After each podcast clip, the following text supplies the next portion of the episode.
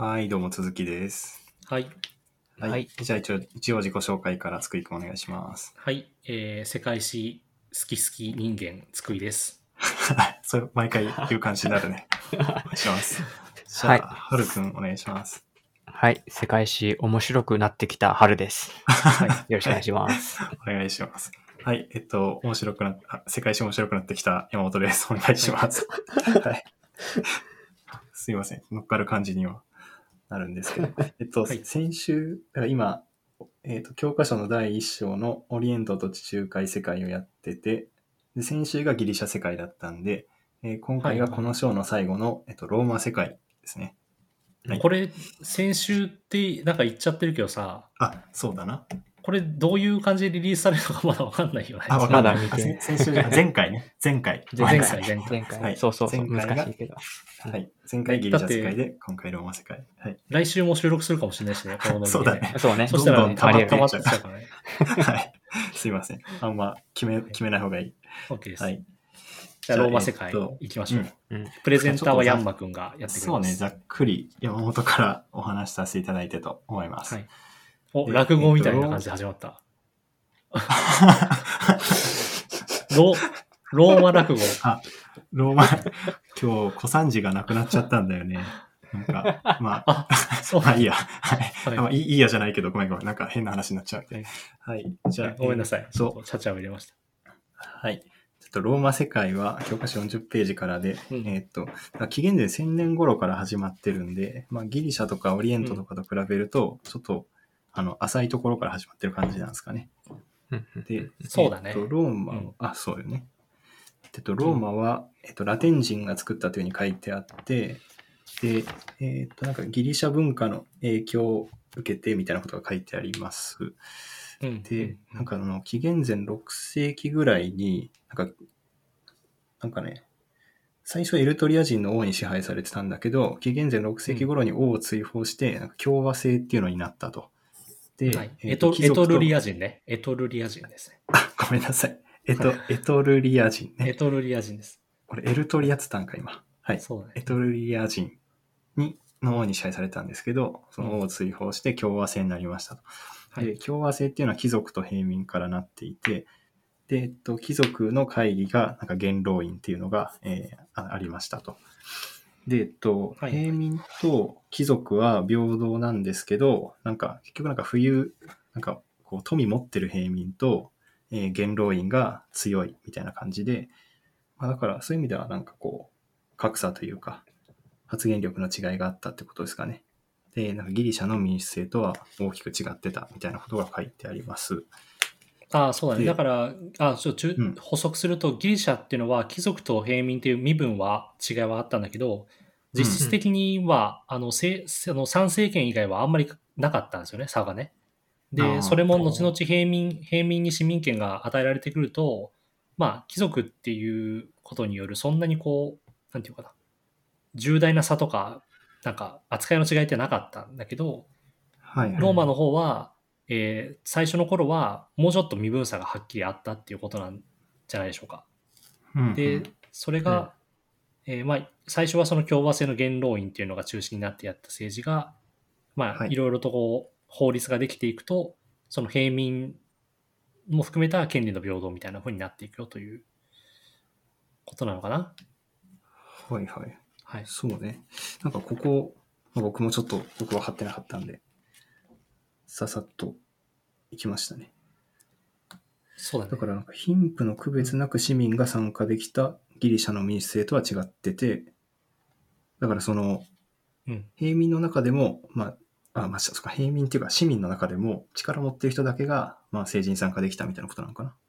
そうね。なんか貴族はもともと政治的な権力があって、でプラス、はいはいその豊かな平民が、えー支配階級に入ったと。なんだけど、はいはい。だけどまあ元老院っていうその共和制のまあ根本というか、あの、なんていうの、その行政機関みたいなものも指導力があって、でしかも独裁官みたいな人たちが、あの非常時には、まあ独裁体制に移行できたと。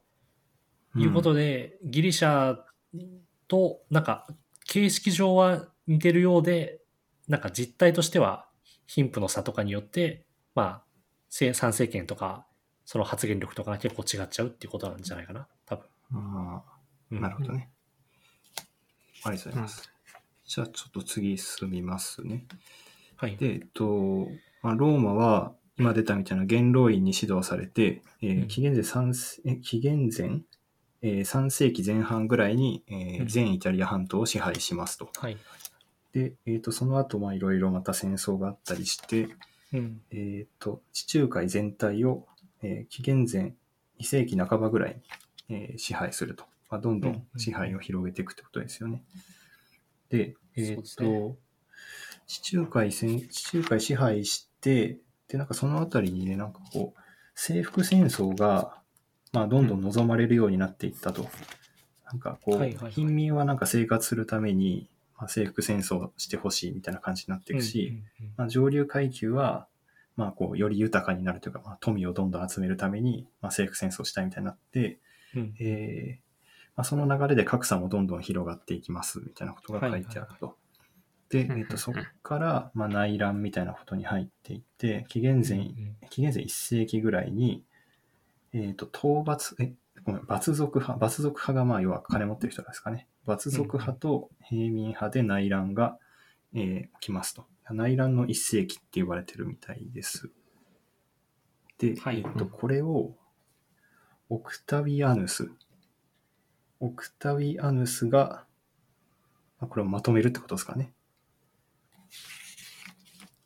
結構飛んでくね。いや、なんかこれくらいのペースでいこうと思ってすごい、いや、すい。ごいわ。だいぶざっくり言っててすごいなと思った。ごめんなさい。えっと、あ、まあ、そうそうごめんごめん。そうね。なんか、もし大事なことあったら言ってください。あ、はいだから、ポイントとしては、その、うんギリシャっていうのはポリス制、ポ都市国家の連携だったわけだけど、連合だったんだけど、そのローマの場合は、もっとこう、実際に、あの、征服した諸都市っていうのを、まあ、ローマの一部にしてっちゃうっていうタイプなわけよね。そこがまず違うというのがあって、で、その植民地とそのローマの間で戦争なんかも起こっちゃったりするけど、どんどんローマは拡大していくよと。で、はいはい。えーその属州っていう、要するにローマが征服した土地っていうのを、まあ奴隷という、奴隷の代わりじゃないけど、そのポリスが、あのギリシャが奴隷で成り立ったように、このローマの社会っていうのは、属州から上がってくる穀物とか、そういう富をあの使って豊かになってるわけだけど、ローマ市民たちは。うんなんだけ、ど、えーで、その市民たちは、じゃあもっと征服戦争したらいいって思うし、えっ、と、騎士階層は、まあこれ原始的な意味での荘園に近いけど、大土地所有制みたいなものをやって、うんうん。その戦争で勝って手に入れたと土地を、あの、なんていうの、戦争で勝って与えた土地、公有地を、まあうまく自分のものにしちゃって、大土地所有をやったと。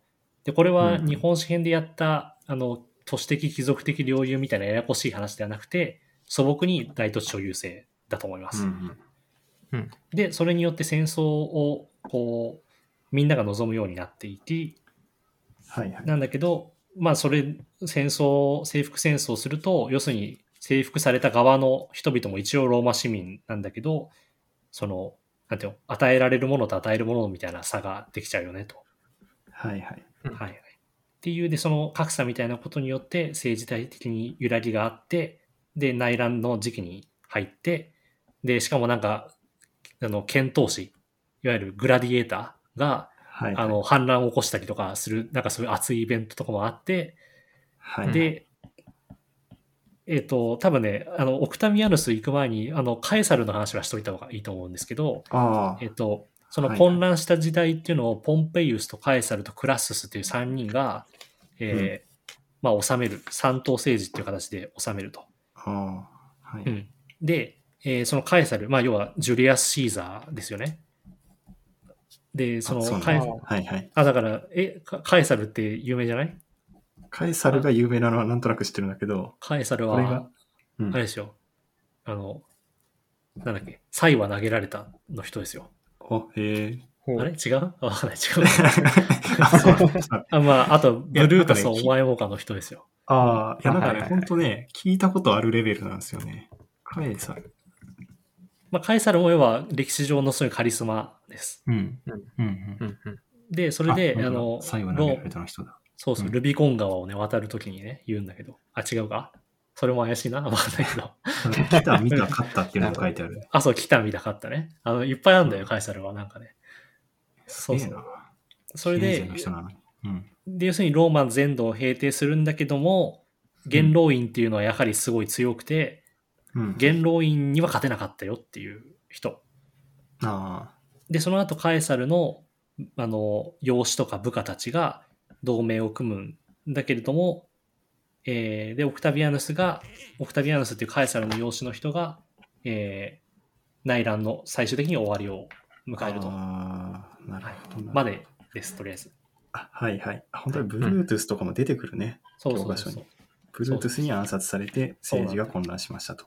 そうそうそう。えーで、オクタビアヌスですね。ごめんなさい。うんなんかこの内乱の一世紀がどうやって終わったのかっていうところだけちょっと言っちゃったね。そう。あ、だからすごはいい超ざっくり歴史用語で言うと、その今まで喋った話、共和制ローマっていうんですよ。うんうん。ではいはいはい。この後ローマ帝国っていうのになるのね。で、その境目あたりにカエサルとかあオクタビアヌスがいるっていうことです。あ、ごめん、飛んじゃった？あちょちょっと今ね、もし音飛んじゃったかも。うん。あ、じゃあもう一もし回ちょっと。もし。あ、あ、あ、あ、はいはい。うんあ、あ、大丈夫か今な。大丈夫よ。あ、オッケーオッケー。うん。えっ、と、えっ、とね、なんだっけ？あ、共和制のここまでとこからね。そうそうここまで話した話っていうのが、共和制ローマって呼ばれる時代。で、えっと、はいこのカエサルとかオクタビアヌスっていう人たちによる、そのローマの平定っていうのを、ローマっていうか地中海沿岸か、地中海全体の平定っていうことを、えー境目にして、この後ローマ帝国っていうのになる、帝政ローマっていうのに入っていくんですよ。はいはい。だこの共和制ローマと帝政ローマっていうのは時代的に結構重要な区分なので、そこは覚えておいてもいいかなっていう気があする。あ、うんうんそういうことか。この帝政時代っていうのが共和制と対応してんだね。そうそうそうそうれがちょっと捕まえられてなかったね。で、この境目がちょうど、あの、紀元前後くらいなんだよね。うんうん。あの、なんか分かりやすいですよね。紀元前はき共和制ローマで、紀元後は帝政ローマって言ってもそんな間違いじゃないと思います。はい。はいはい。はい。じゃあ、ローマ帝国からお願いします。はい。そうね。で、うんえーっと、ローマ帝国が始まって、このオクタビアヌスが、まあ、アウグ、えーアウグストゥスという称号を与えられましたと。で、うんうんこの辺からしばらく200年ぐらいローマの平和っていう時代で、えー繁栄と平和が続きましたと。はい。で、えー特にその中で五検定って時代があって、あの5つの賢い帝で五検定って時代があって、うんで、まあ、ここがローマの最盛期って言われてるらしいですね。はい。で、この時、えーとローマあの、領土最大になってるっていうことなんでね。あほうほうはいあ、あ、なるほどね。はいはい。で、なんかまあ都市とか道路水道とか、まあ、そういった都市文化が浸透しましたとうん。いうことになってます。で、一応、あ、そうだな。で、その先に進むと、えーまあ、3世紀ぐらい、えーうんこの帝政自体始まったのは紀元前で、3世紀ぐらいになると、えーっと、またなんか戦乱が始まっちゃうんだよね。はい。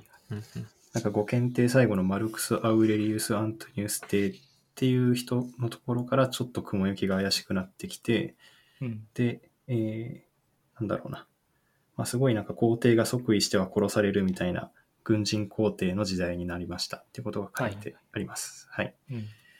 で、えっと、この戦乱がずっとしばらく続くんだけど、あの、284年に、えーうんディオクレティアヌス、ディオクレティアヌスっていう、えー人。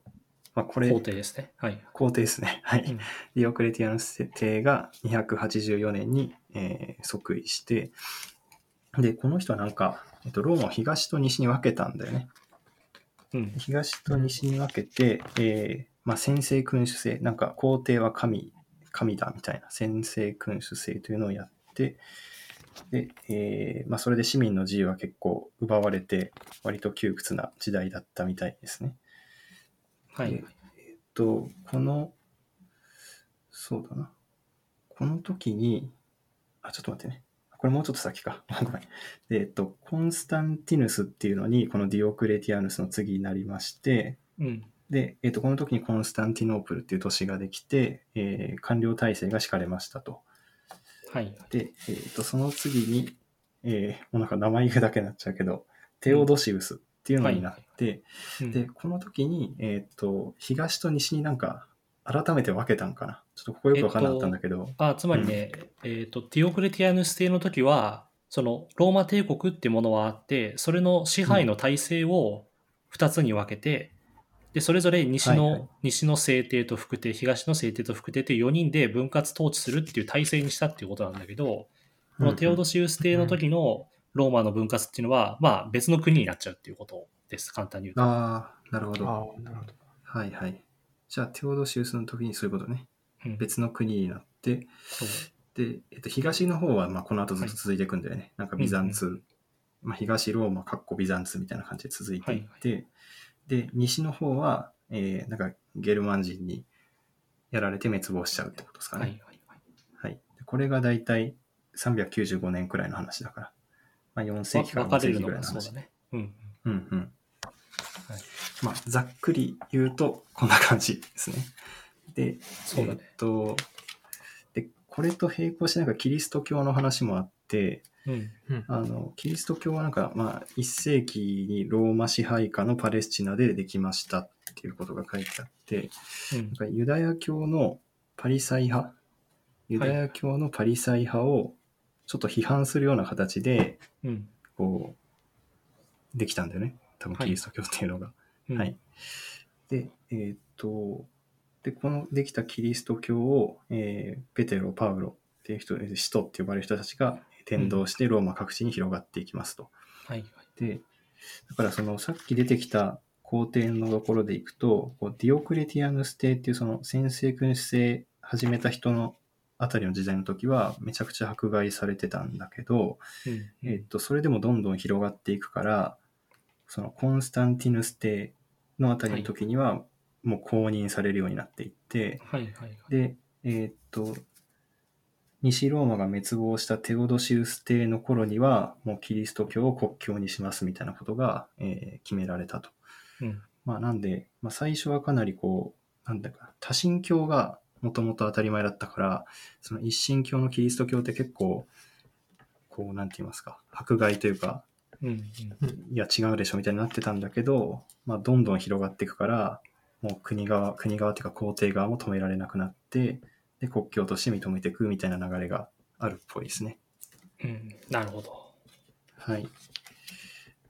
まあ、大体そんなとこかな。あと、まあ、生活文化でいくと、なんか、ローマ字とかラテン語とか、はい。なんか、ローマ法とか、うん哲学で言ったらストア派とか、なんかそういう名前が出てきてるって感じかな。はいはい。はい。これ結構面白いなと思ったのが、この生活文化のところでさ、そのうんローマって基本的にその建築とかインフラの技術がすごいんだよね、基本的には。その、はいはいなんていうの？はいはい。文明的な見どころで言うと、これはもうギリシャを上回ると思うんだけど、その、うん。精精神文化ではローマ人はギリシャ人の独創性を超えられなかったって書いてあってさ、結構なんか、まあ 確かに、確かになと思いつつ、ズバッと言うなっていうのが面白かった。確かに、だからこれは、なんか、ローマの人からしたら怒られたりしないのかな？いや、でもまあ結局は、その、ギリシャ人が築いたそのユニークな考え方だったりとか、その文学とか、そういうのを、うんまあ、その上に乗っかって発達させたっていう感じなんだと思うよ、文化的には。その、うん国家の規模とか、この築き上げたさ、建造物とか、インフラの完成度はローマの方がもちろんすごいけど、っていう感じじゃないかな。うん。うんまあ、とりあえず、こんな感じですかね。うん。大体こんな感じですね。はい。なんか俺が補足的に気になったことで言うと、うん。えっ、とね、ちょっと待ってね。まず全体的な話で言うと、まあでもそんな、割とわかりやすいっすよね。そう、共和制っていうところから混乱期を経て、帝政ローマっていうのに変わり、うん、で、しばらくは安泰だったんだけど、まあまたピンチになっちゃって、で、このピンチの時っていうのがちょっと面白いですよね。やっぱりその、なんていうの、外部に、この頃もササンチョーペルシアができてるわけですよね。このこれはいはいこれまでやった話で言うと。ササンチョーペルシアができてる。で、しか、で、その、ササンチョーペルシアとあ、ーはいえーなんだっけ、うんえーペルマン人とか？あ、そうそうそうそう。なんだけど、ちょっと待って、何ペあ、アケメネス朝か。アケメネス朝と、アケメネス朝、ヘレニズム、ササン朝ペルシアっていうのがさ、その、となんていうの？オリエントの方の統一国家なわけじゃん、ざっくり言うと。うんで、これローマとすごい関係してて、まあ、アケメネス朝はさっき言ったように、えーマケドニアに滅ぼされてるじゃない？うんさっきっていうか前回やったように。で、その、ね。マケドニアのそのヘレニズム時代にできた、えーその国国々。でそれはマケドニアアレクサンダーの時代から分割してこうエジプトになったりシリアになったりとかって分かれるんだけどそのエジプトの最後の、えーなんていうの？最後の女王なのか？そうだね。最後の女王が、えっと、このプトレマイオス朝っていう風になってるんだけどエジプトは。それの女王がクレオパトラっていうんですよ。はい。うんで、そのクレオパトラは、このカエサルの部下だったアントニウスと組んでるんだけど、カエサルの養子であったオクタビアヌスに破られて、これによってプトレマイオス朝が終わることでヘレニズム時代が終わってるんだよね。だから、アレクサンダーが広げたそのギリシャ風の文化っていうのを、そのローマが地中海世界全体に広がって、この帝政ローマに移行する途中に滅ぼしてるわけ。そのヘレニズム時代を終了させてるのがローマなのね。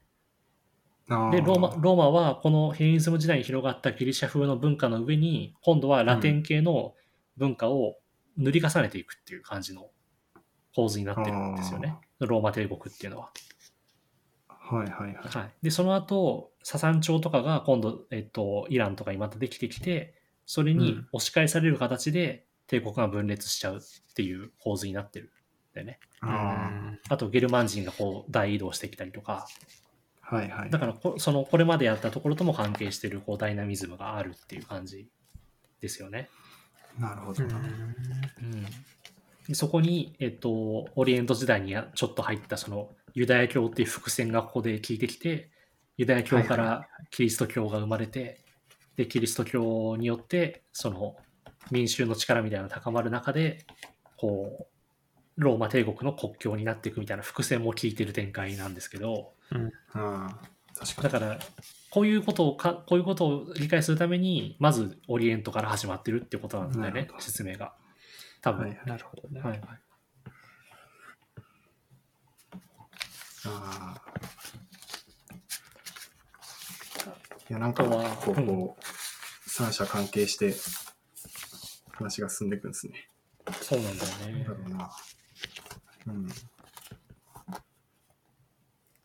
ちなみに俺はこの41ページに載ってるさ、アッピア街道ってあるじゃない？うんうん。これローマ人が作った最も有名な道路って書いてあるんだけど、要は全ての道はローマに通ずって言うじゃない？はいはい。はい。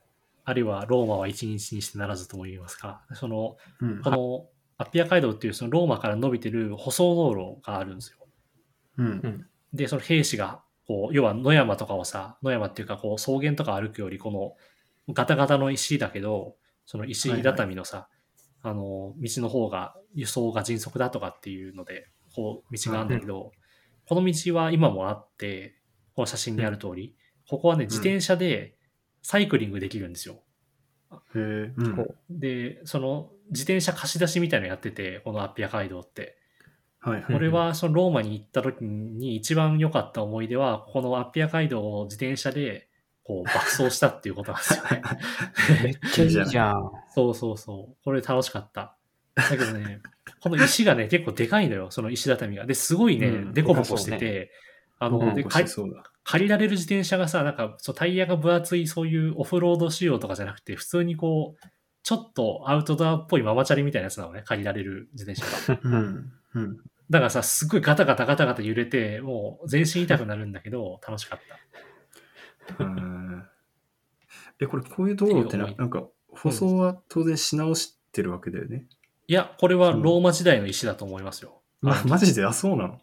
あの、まあもちろんすり減ったところは、その石をね、ああ新しく入れ直したりとかあるけど、そのなんか全部やり直したりしてるわけじゃなくて、あ、なるほど。あ、そりゃそうだよね。なんて遺跡と同じというか、遺跡のようにこう何千年、何千年はないか、千年くらい、二千年くらいはいはいか、続いてるということですね。あじじゃあその観光、観光用のなんか、サイクリングロードみたいになってるわけ？その市民が普通に使う道路っていうよりは、ああ、そうそう。別に車とかは通んないっす。あの、うんうん。あそうなんだえそうそう。な本当に、なんていうの、自転車とか徒歩でーうん。歩いてる人がほとんどかな。で、ずーっと続いてんだけどさ、うんあんま遠くまで行くと戻れなくなっちゃうから、こう、ローマ近郊、てかローマの近郊までしか俺は行ってないけど、うんうんうん、ですね。で、面白いのは、この道を自転車で走っていくと、この道沿いに遺跡がね、点在してるんですよ。うんその、なんか石碑みたいなのだったり、古い教会だったり、そういうこう、なんていうの？当時のさ、まあ要は日本でいう東海道みたいなさ、こう重要なな道なわけよね、これ自体が。はい。はいはい。東海道まで行かないかもしれないけど。だそういうとこにこう、要はいろんな施設がさ、建てられていたわけですよ、当時から。で、それの遺跡とかが、こののっぱらに、石畳のところからちょっと離れたところとかに、もうボコボコあるのね、いっぱい。なんか。で、その地図とか見ると、これは何で、あれは何でっていうふうに、こうんう、いっぱいこうマーク、マークしてあって、なんかね、すごい、なんか時代、時代を超えてる感じがすごいんだよね。人もいないしさ、なんか、うん本当にこう、当時にもなんか戻っちゃうみたいな感覚があって面白かったですね、これは。はあ。うん。やっぱヨーロッパってそういう場所多いのかね。なんか。あるよね、やっぱ。うん。ローマってでもすごくない？あの、なんかローマのさ、その、コロッセウ、コロッセウム？コロッセオうん。とかがさ、あるコロッセウム。でもさ、あやっぱり、なんか、すごいよね。よくこんなもの残ってんなって思うよね、普通に。まあ確かにな。そうだよね。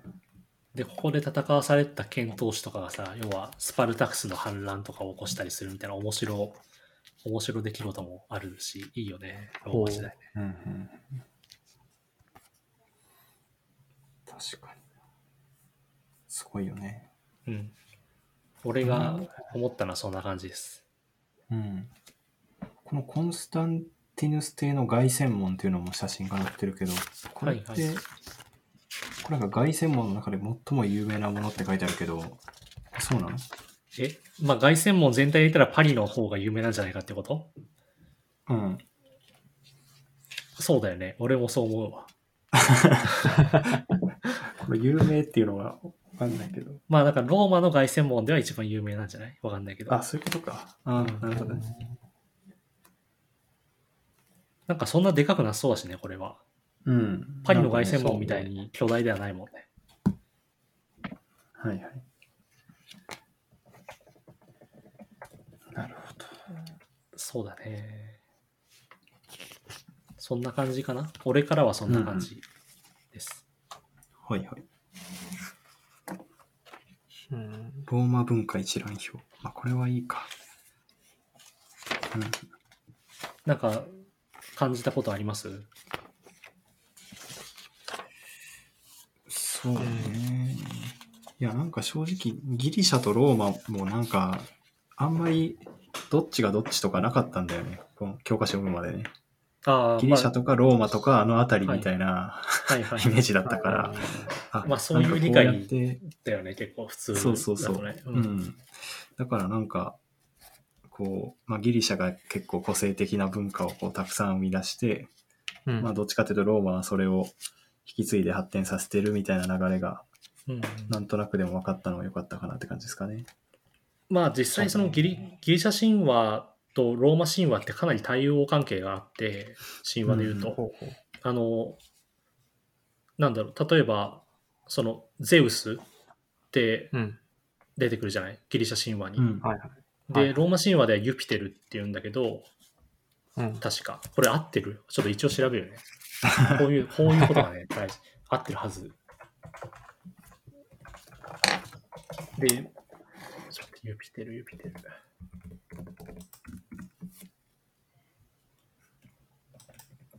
株式会社ユピテルが出てきたな。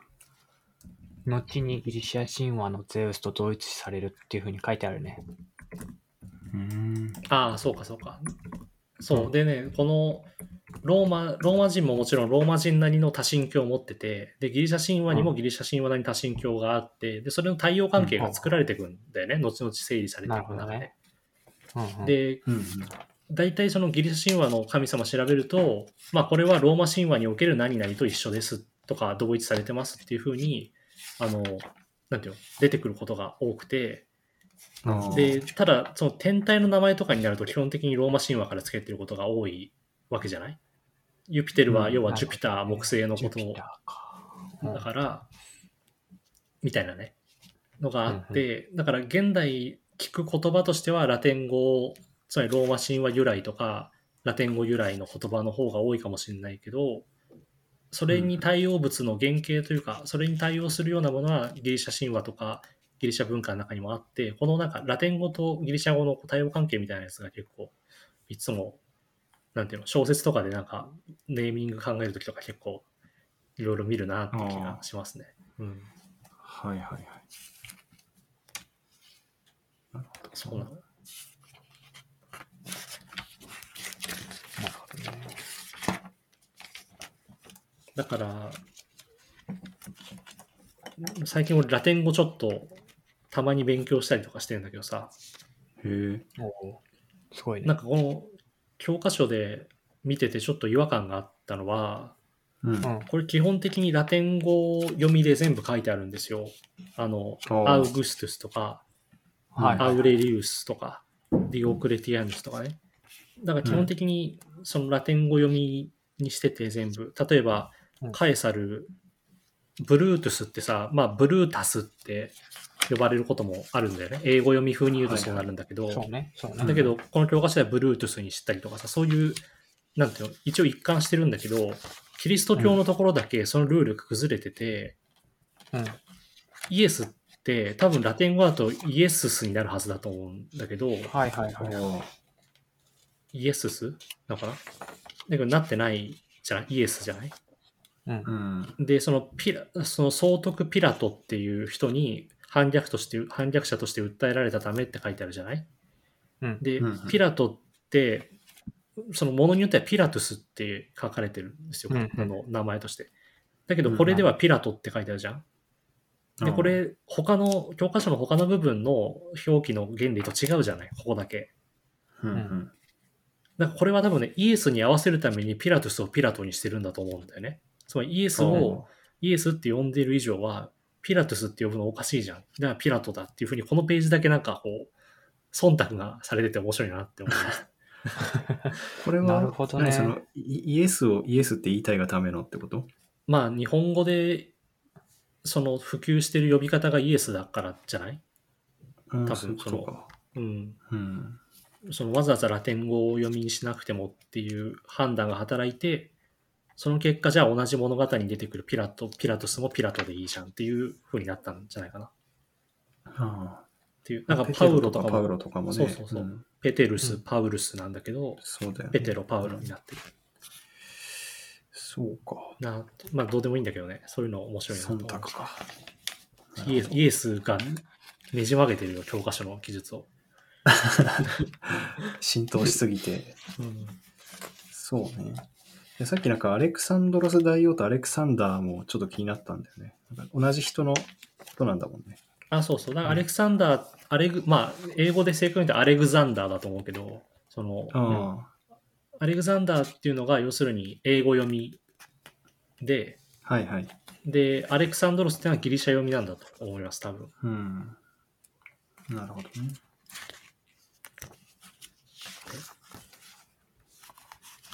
だから、前回からのは派生で言うと、ギリシャ文化とか興味あったら、あの、藤村志信さんっていう人がいて、知ってる？この藤村志信さんって。知らない知。ってる。あ、知ってるんだ。結構、な有名な人で、ギリシャ、古代ギリシャ研究家っていう肩書きの人なんだけど、はいはいはい。だ大学とかに所属してる学者じゃなくて、まあ、こうフリーの古代ギリシャ好きの究極の人みたいな感じの人がいて、強い。人ね。うん。そうそう。で、この人はそのお古代ギリシャのことを、まあ面白おかしく、だけど一応学術的なこう、研究に基づいて紹介するみたいな感じのことをやってて、はいはい。藤村志信さんが出てる動画とか、本とかを見ると、そういう古代ギリシャのことをなんかこう、なんていうのかな。ああ、こういう感じの世の中なんだなとか、こういう文化なんだなってすごいこう、わかりやすく楽しめるみたいなのがあっったので、結構それで僕は興味を持ってますね。あの、最近のへ古代ギリシャへの理解みたいなことについては。うんうんうん。うん。ーあなるほどね。あ女性なんだね。そうそうそうそう。なんかだ男みたいな名前だったから。確かにね。なるほどね。ローマについて知りたければ、塩の七海とかね、あの、読むといいのかもしれないけど、俺は一冊も読んだことないですね。うん。し、塩な、なんて？あ、塩の七海って人知らない？これな、し塩の七読み方合ってるかな？合ってる合ってる。あの、塩、塩に野原のに、七に生きるって書いて、塩の七海さんって。この人は、そのローマ人の物語っていう超有名な、あの、歴史小説。歴史、なんだろう、うんこれ小説なのかな、うんうん。あ、まあ小説なんだよね。まあ歴史書みたいに読まれがちだけど小説で、うん。このローマ時代のことを書いてる小説としては最も有名な、だと思いますね。歴史小説家。はいはいはい。ただまあ、僕は読んでないんで、基本的にローマへの知識は建築史とかが多いですね。うん。う。うん。えーあ、ギリシャ人の物語も書いてるね。いっぱい書いてるね。そうなんだ。うん。えーいや、俺歴史小説家ってさ、すごいよね。俺絶対できないわと思うな。そうよね。なんか、ね、調べる量が半端ないんだろうね。わかんないけど。う んめっちゃ調べないといけないよね。書くために。だ俺もさ、うんこの建築、建築に関する短編集みたいなのをちょっと準備してて、それのためにこう、うん。昔の建築を取り上げた昔の話とかもさ、いくつか書いたんだけどさ、うん。うん。やっぱさ、その何世紀のローマはこんな感じっていうのは分かんないわけじゃない？行ったこともなければさ、文献とかにもその雰囲気とかはあんま残ってないから、なんかはい。こういう出来事があったとかさ、こういう戦争があったっていうことしか書いてないじゃない、だからそういうところからいかにその、当時のさ、リアリティとかさ、社会像みたいなのをを再現するかってさ、全然こう、確証が持てないこといっぱいあるわけじゃない？うん。それをやっぱり生き生きさ、その物語とか空間として書くってすごい大変なことだなってな。思って、だから資料があんまりない時代について小説とかを書くっていうのはね、やっぱりすごいなと思いますね。うん。うん。いや、なんかああいうのってそのナンナンパ、いや、そのある程度は創作入る、創作入るじゃない？うんうん。うん。いや、よく、全然よくわかってないんだけど、その、うんああれってその、ん何パーぐらいなの？その何が？創作がそのなんかこう、そうう、んなんかじ事実確認して事実で、その作る部分と、はい想像して作る部分が多分あるじゃない？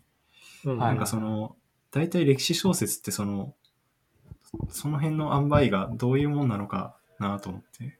ああ、なんかそれはね、本当時代によってまちまち、時代というか、その、なんていうの、あ歴史小説の中のトレンドによって結構まちまちだと思うよ。その、司馬遼太郎なんかはさ、よく司馬史観とかってさ、ーまあ、良くも悪くも言わる。れるけど、うんまあ、こういうアングルなんだっていう方向から書いてさ、そのイメージを作っちゃうわけじゃない？新選組にしても何にしても。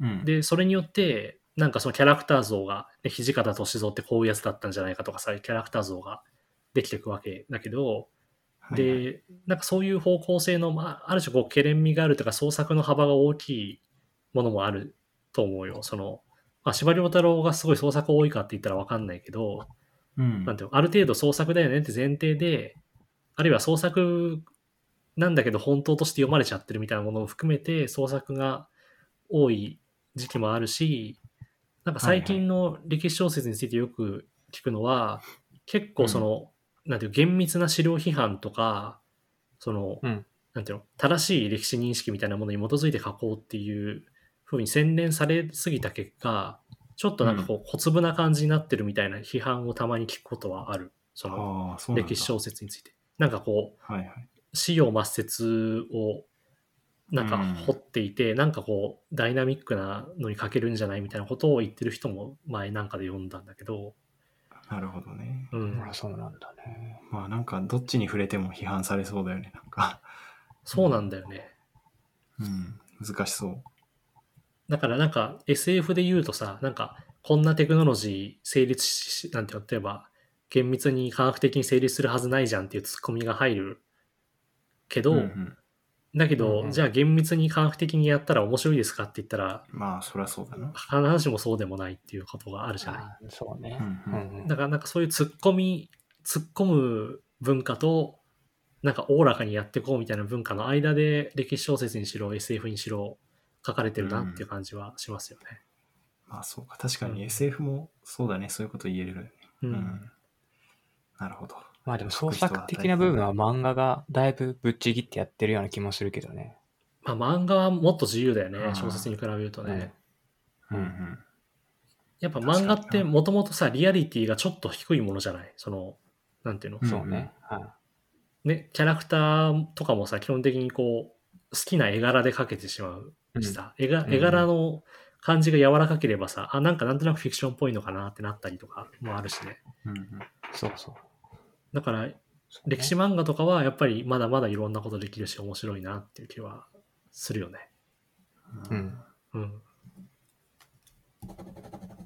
俺も歴史小説っていつか書いてみたいな、ちょっとね、思ってんだよね。あそうなのおーすごい。うん、なんか日本史編とか世界史編とかこうやって喋ってると、なんかお歴史って面白いなって改めて思うようになってきて、ちょっと書きたいなって気持ちが最近あります。すごいな。面白そうね。うん。まあ、建築小説集っていうやつでは歴史にも一部チャレンジしてるから、あそうだね。確かに。来年頑張って出せれば、それでうんうんちょっと見てもらうかなっていう感じですね。はいはい。あそうか。そういうのもやってるしな。なるほどね。ちょっと離れてしまいましたが、ええなんか他にあります？大体いいのかな？そうね。僕は大丈夫かな。ちなみにざっくりなんかローマの建築ってなんか、ああ、あそうだよね。ちょっとその建築士はいはいはいにせっかくあるから話。ローマは、まあ、教科書に出てくるやつで、まあ、コレッセウムとかはやっぱ、すげえ面白いよね。うんうんお面白いんだ。やっぱ。これ、なんか俺、その、いな中入れるんだけど、これ観光で。あの、はいはいなんていうかな、は入るとね、普通にスタジアムの中入ったみたいな感じでね、なんかあんまりこう、なんていうの、遺跡の中にいるって感じしないんだよね、結構。なんか、うん普通にちゃんと空間としてできてる。どうんうん。で、外から見ると色々崩れたりして面白いんだけど、中はね、あ、なんか古い建物っていう感じがして、なんかね、普通に生きてる感じがするんだよね、まだね。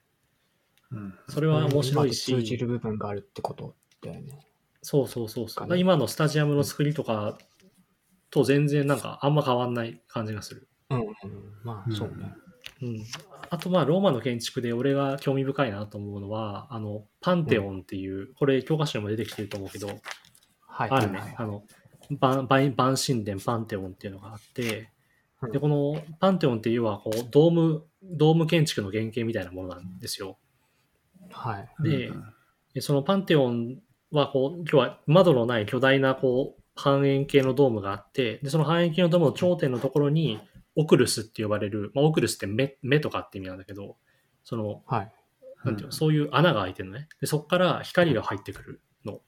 うんでその、オクルスから入ってくる光が、こう、内部の薄暗い空間にぽっかりこう、光のこう、柱というか、なんていうの、うん丸いこう、光をね、落とす、スポットライトみたいに落とすっていう、そういう神秘的な建築で、パンテオンはね、やっぱ行った時にすごいこう、なんていうのかな、なんか普通に感銘を受けたね、なんかこう、静筆な雰囲気みたいなのがあって。で、そのパンテオンってその、ドーム天井はコンクリートでできてるんですよ。で、それは、あのいわゆるローマンコンクリートって呼ばれるもので、ローマ時代にはその石その石灰石なのかな？をと、その水を、要はセメントを使ったコンクリート技術があって、うんでそのうんコンクリート技術で作られてるわけ、ロパンテオンっていうのは。はいはい。うんそう。で、パンテオンは、確か紀元後、何何世紀だ ?3 世紀とか4世紀とかのものだったような気がするんだけど、うんもっと前かな。パンテオンちょっと見てみようか。で、要はその時代、まあ2000年弱くらい前から普通にその空間構造っていうか構造体としてはそのローマンコンクリートで作られたものが、まあ残ってるわけ。ほぼそのまま。うんで、そのローマ時代が、この後中世をやっていくとわかるんだけど、ローマが崩壊した後に、その、西ローマ帝国がね、崩壊した後に、ローマってうん結構荒れ果てていっちゃうわけ、町としては。で、そこにいろいろ異民族が侵入していったりして、もういろんな教会とか建築が壊されまくるんだけど、その、うんローマ、そのパンテオンは生き延びるのね。で、うん。えっと、7世紀の前半とかに入って、そのキリスト教、その東ローマ帝国がローマをこう、うんもう一回こう手に入れるというか、保護して、で、その、えっとね、パンテオンが東ローマ帝国に献上されるんだけど、その時も、えっとね、その、その時に、こう、もともとパンテオンって、その、ローマ神話の神様、つまり多神教の神様たちを祀るためにできてる建物なのね。なんだけど、その、改めてローマ、その東ローマ帝国に、あの、なんだ、ものになったというか、献上された時に、その時はもうキリスト教の国になってるわけですよ。その、うん東、ローマ帝国自体がね。だから、そのその皇帝とか偉い人たちは、そのパンテオンを、いう異民族のね、異民族じゃないや、えっと、その昔の多神教の野蛮な建築じゃなくて、キリスト教の建築に変えちゃうわけ。で、そのためにいろいろこう、彫像とか装飾とか剥がしたりして、はいはい。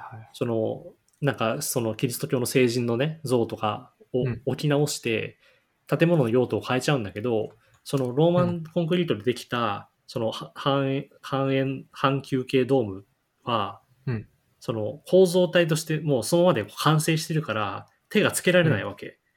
だし、うんうんその中世の頃にはそういうローマンコンクリートの技術っていうのも失われちゃってるのね。だから大パーツみたいなもので、それ自体は手がつけられずに残されてて、今に至ってるわけ。だからなんかその建築の構造とか空間っていうものの強烈さというか、その宗教が変わろうが、国が変わろうが、なんか時代の中でこう、こう荒れ果てようが、は栄えようが、パンテオンってずっとその同じ空間を残しているというか、2000年前に作られた材料で、その特徴的な空間っていうのが残ってる建築なんだよね。うん。いい話だなそうそう。で、やっぱ、建築、あ、そう、2世紀か。2世紀に作られてるから、パンテオンは。うん。だそれがすごいよね。なるほちょっと行ってみたくなるね、本当に。そうだね。これは本当に見ると、あーってなるから、おすすめ。だからローマは旅行に行くといいなと思います。僕はあんまり海外旅行行かないけど、ローマは行ってよかったなって思うね。ど。うん。うん。なるほど。なので、そういうパンテオンの小説を建築の、建築小説集っていう短編集で最初に持ってきてるんですよね、俺は。あの、うん今言ったそういうキリスト教建築に変えられちゃう時の話をを想像して書いてるんだけど、うん。うん。なんかそういう空間っていうものとか建築ってものが持ってるこう強さというか、なんかいろんな人間の都合みたいなのを超えちゃう強さみたいなことが、パンテオンとかってまあ見ると感じるなっていう気がうんしますうんね。うん。いい話だった。うん。そうそういい話。ローマはあとね、その、お、なんだよ、公衆浴場とかね、そういう文化もありますからね。テルマエ、はいはいテルマエ。テルマエロマエね。テルそうそうそうマエね。うんうん。テルマエロマエな見てないけどな。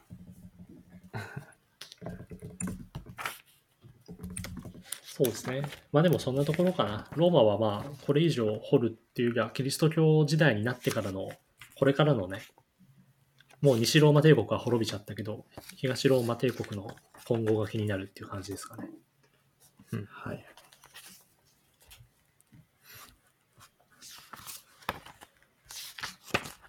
はい。はい。はいなん。か、大丈夫かな？大丈夫。そうですね。僕大丈夫です。ということで、うんそうね。はい。ここまでで第1章が終わりました。うん。うん。で地中海とオリエント世界が終了して、えーこの次はまた古代に遡って今度アジア、アメリカの古代文明っていうのが来ます。教科書上は。で、まあ、インドは大変なことですね。インドやって、東南アジアがあって、中国があって、アメリカがあると。うんうん。で、さらに第3章に行くと今度は内陸アジア、つまりモンゴルとか、そういう遊牧民の世界が来て、それをまた一一章分裂かれていると。うん。ほうほうほうほで、東アジアも、いや、ようやく日本も登場う。うん。はいはい。っていうのまでやると、第1部が、つまり古代編が終了するという感じ。これは大変だな。大変ですね世界。史は重たいね。熱いね、なんか。まあ、ちょっと休み休みやっていきましょう。3回に分けて撮ってるし、今回は。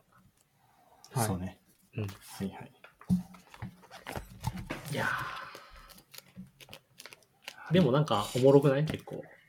うん、面白い。いや、面白いよ。うん。良きですね。うんいやいい始まりするね、世界史って。そうだよね。まあ人類の、人類史の始まりだからね。やっぱ、すごい、すごい。日本史にはないですよね。そう、やっぱダイナミズムが全然違うよね、日本史とね。全然違うよね。いきなりクライマックス来た感あったよ、今日。そうそうそう。今日しかこの3回分ね。はいはい。やっぱさ、すごいい思うのはさ、その民衆とか市民の力みたいなもの結構強いじゃん、序盤から。こう。ぐいぐい行くっていうかさ。うん。でさ、うん。日本史やってるとさ、なんかこう、偉い人がいて、その人にずーっとこう、人々は従ってて、中世の後半とかになってようやくなんかこう、自分たちでさ、こう、市民的なものとかを作ってこう、考え始めるみたいな感じに見えちゃうじゃない？こう、ずーっとこうなんか権力関係みたいなものがさ、ビシッと決まってるさ、その中で幕府ができたなんだみたいなさ、そういう支配の話ばっかりなわけだけど、はい。はいはい。やっぱりなんか世界史やってると、なんか普通になんか人間ってもっとこうなんか、なんていうかな。普通にこう権力を下から突き上げたりとか、うんなんかうん。そのコロコロね、その王朝が変わって、民族系統が滅んで生まれてみたいなことがあったりとか、なんかもっとこう、動きのある世界で、なんか日本史とかって結構静止してる世界だなっていう感じに見えちゃうよね、結構ね。うん。確かに。確かにそう。確かにそう見えるね。うん。そういうのがいいいいですよね。いいね。だって今日やったので、一番最後まで行っても5世紀とか6世紀くらいまでの話じゃん今日くれたのって。だからこれは、まだ日本で言うとね、やっとなんか国っぽいものがなんかできて、うんその飛鳥飛鳥時代とかなわけじゃないですか、まだ。はい。そうだね。だから、すごいことですよね。もう何個国滅んでんだっていう感じじゃない？これまでに。その、そこに行くまでに世界では。うん。ね。で、しかも、そのさっき出てきたクレタ文明とかさ、で、うんそのギリ古代ギリシャ人にとってすら過去に滅んだ謎の文明なわけですよね。うんうんう。ん。だからさ、なんかすすごいよね。その、なんていうの？ほ我々から見た超昔の古代ギリシャ人ですら、このクレタ文明って何なんだろうとか思ってたわけだから、確かに。古さで言うと。で、シュメールとかもそうなわけじゃん。なんか昔そういう国あったらしいとかさ。で、うんギルガメッシュ神話なんかこう洪水とかあったらしいみたいなさ。そういうレベルの話がまずあって、もう誰の記憶にも残ってない世界っていうのがあって、その上に我々がしその文献とか知ることができる歴史の世界が乗っかっててっていうさ。で、その、当時の人ですら、なんか昔こういうことあったらしいけど伝説しか残ってねえんだよなとか思ってたりするっていうのがすごいなって思うよね。なんか。うん。そうよね。うん。思いを馳せてしまうな。そうですね。なので、まあ、次回以降はちょっとアジアに近づいていったりするんで、若干身近な話になるかもしれないけど、うんはい、やっていきましょやっていきましょう。う。うん、OK です。はい。はい。じゃあ、今回この感じで、また、また次回ということで、よろしくお願いします。はい。はい。はい。じゃあ、お疲れ様でした。お疲れ様でした。お疲れ様でした。